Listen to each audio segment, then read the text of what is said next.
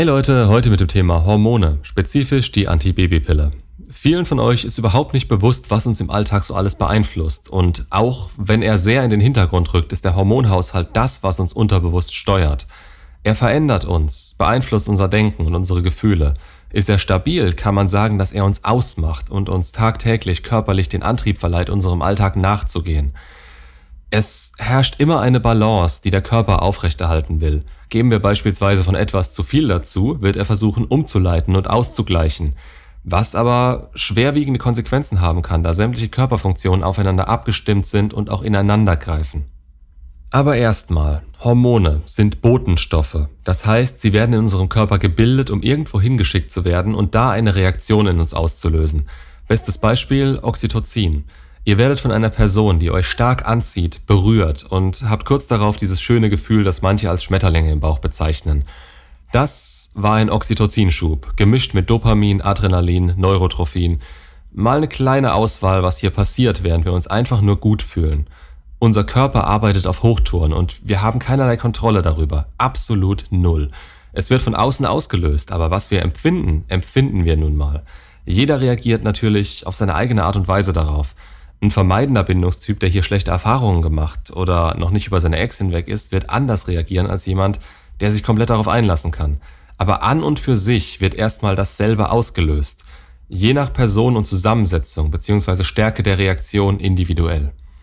Ein Grund, weshalb ihr nicht genau dasselbe fühlen könnt wie euer Gegenüber. Winzige Kleinigkeiten im Nanobereich können da schon einen riesen Unterschied ergeben. Was das mit der Pille zu tun hat, ja, kommen wir nachher noch drauf. Ich will euch erstmal begreiflich machen, wie tiefgehend das ganze Thema eigentlich ist. Wir haben beispielsweise die Sexualhormone. Testosteron männlich, Östrogen weiblich. In jedem von uns gibt es beides und je nach Geschlecht sind diese im Gleichgewicht. Beim Mann ist natürlich das Testosteron viel höher als bei der Frau. Jetzt nimmt das aber mit der Zeit ab. Bei manchen früher, bei anderen später. Die Midlife Crisis ist eigentlich gefühlt nur darauf zurückzuführen. Und da kann ich euch mal einen Schwenk aus meinem Leben erzählen. Ich hatte vor zwei Jahren eine Art Depression.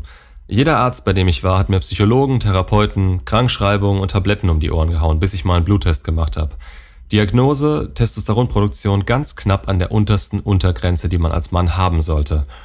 Die Symptome haben auch gepasst. Schlafstörungen, permanente Niedergeschlagenheit, es tat sich nichts mehr beim Fettabbau trotz Diät. Ich war stressanfällig und hatte dauernd stressbedingte Migräne. Ich hatte ein Gedächtnis wie ein Sieb, mir sind teilweise die einfachsten Wörter nicht mehr eingefallen. Es ging einfach so nicht mehr weiter. Das heißt, ihr müsst euch vorstellen, dass keine Sau darauf geachtet hat, dass die Hormone der Grund sein könnten. Ich also zu vier verschiedenen Ärzten gerannt und einer davon, weil wir in Deutschland leben und die Ärzte das Thema eigentlich nicht mal mit der Kneifzange anfassen, hat sich bereit erklärt, eine Testosteronersatztherapie anzufangen. Laut ihm, um mal so zu testen, ob's was bringt. Hm. Gut, zum Glück habe ich mich da schon mehr als nur so ein bisschen informiert und wollte einfach nur noch, dass es mir wieder besser geht. Gesagt, getan, Spritze mit einer relativ geringen Dosis in den Arsch gejagt bekommen und zwei Wochen später bin ich morgens um 6 Uhr aus dem Bett gefedert. Ich habe mich gefühlt wie Superman, kraft- und stimmungstechnisch. Das hat meine ganze Persönlichkeit in dem Moment geändert, meinen Willen wiederhergestellt. So heftig ist das mit den Hormonen. Kurz vorab, Fühlt euch jetzt nicht unbedingt angesprochen, da hätte sehr viel schiefgehen können. Macht es nur unter ärztlicher Aufsicht, wenn ihr jemanden habt, der sich wirklich damit auskennt. Ich habe nur drei Spritzen über sechs bis acht Monate bekommen und eigentlich hätte das meine körperinterne Testosteronproduktion komplett einstellen sollen, da der Körper es durch die externe Zufuhr runterreguliert hat. Zum Glück ist sie danach wieder von alleine angesprungen, als es mal Terminschwierigkeiten mit dem Arzt gab. Das muss aber nicht bei jedem passieren. Ihr könnt vom Regen in die Traufe kommen damit und euch eure ganze hormonelle Achse zerschießen. Das Ergebnis wären Spritzen bis an euer Lebensende. Ich hätte persönlich damit leben können, weil ich nicht dachte, dass es mir jemals wieder anders besser gehen könnte. Ist es zum Glück. Aber ja, daran hatte ich keinen Anteil.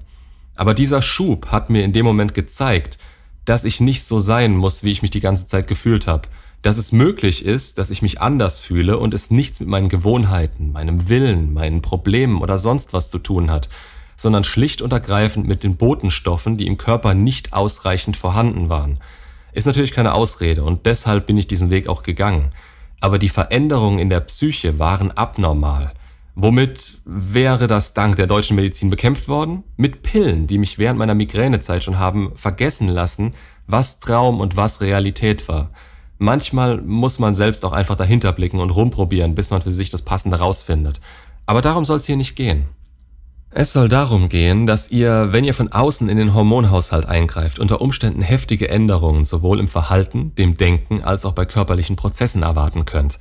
Was machen Antibabypillen denn anders? Sie greifen in diesen Hormonhaushalt ein. Und zwar auf eine Art und Weise, die dem Körper der Frau vorgaukeln, in bestimmten Phasen ihres Zyklus zu sein und die Empfängnis so nicht zu benötigen, beziehungsweise sie dadurch ganz zu verhindern. Wenn man jetzt bedenkt, dass Frauen in der Zeit, in der sie ihren Eisprung haben, für gewöhnlich am ehesten mit dem männlichen Triebverhalten zu vergleichen sind und dort evolutionär bedingt am schärfsten sind, dann fehlt dieses Verhalten irgendwann komplett, da dieses Verhalten eben nicht mehr vom Körper ausgelöst wird. Ausnahmen bestätigen natürlich die Regel, da es nicht nur komplett darauf ankommt und je nach Pille auch anders ist. Aber schaut euch die Logik der meisten Männer mal an. Ich habe jetzt eine feste Freundin und würde gerne häufiger mit ihr Sex haben. Also die typische langfristige Lösung Pille. Dadurch reguliert sich bei vielen die Lust immer weiter runter und trotz Anziehung hat sie dann nicht mehr so viel Bock. Ergebnis? Frustration im Schlafzimmer, Druck, der aufgebaut wird, obwohl die Frau gerne wollen würde, es aber einfach nicht tut, noch weniger Sex.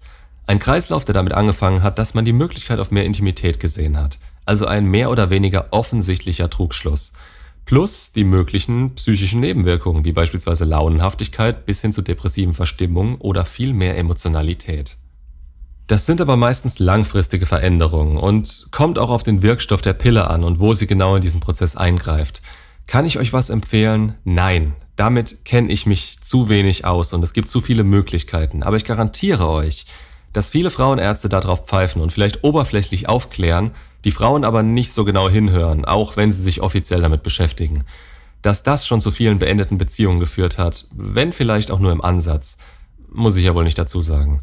Es ist einfach scheiße, wenn die Freundin sich plötzlich im Kopf ändert und ihr das entweder gar nicht so auffällt oder sie es merkt und daran verzweifelt.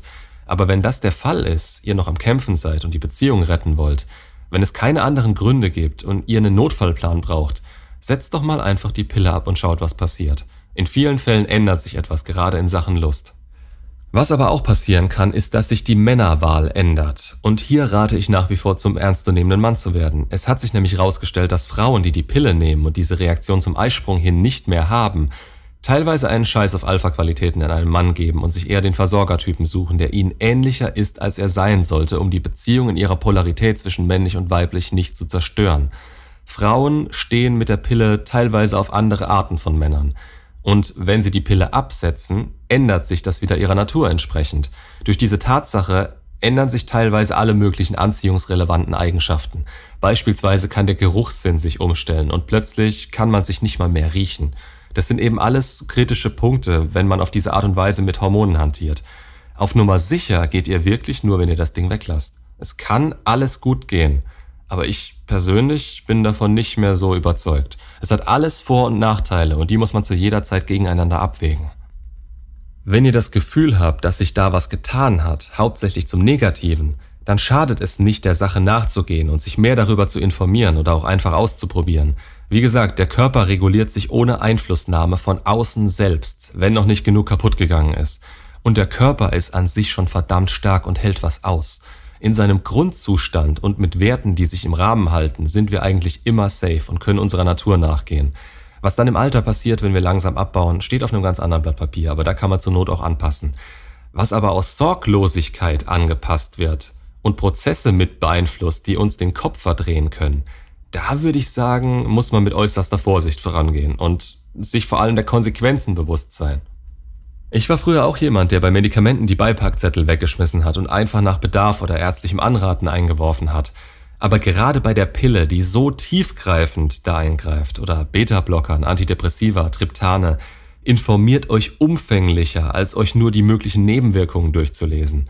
Nochmal zum Mitschreiben, das hier ist keine ärztliche Anleitung. Es soll euch darauf aufmerksam machen, was ihr im Alltag möglicherweise zu Unrecht als selbstverständlich erachtet. Passt auf euch auf. Macht's gut und bis zum nächsten Video.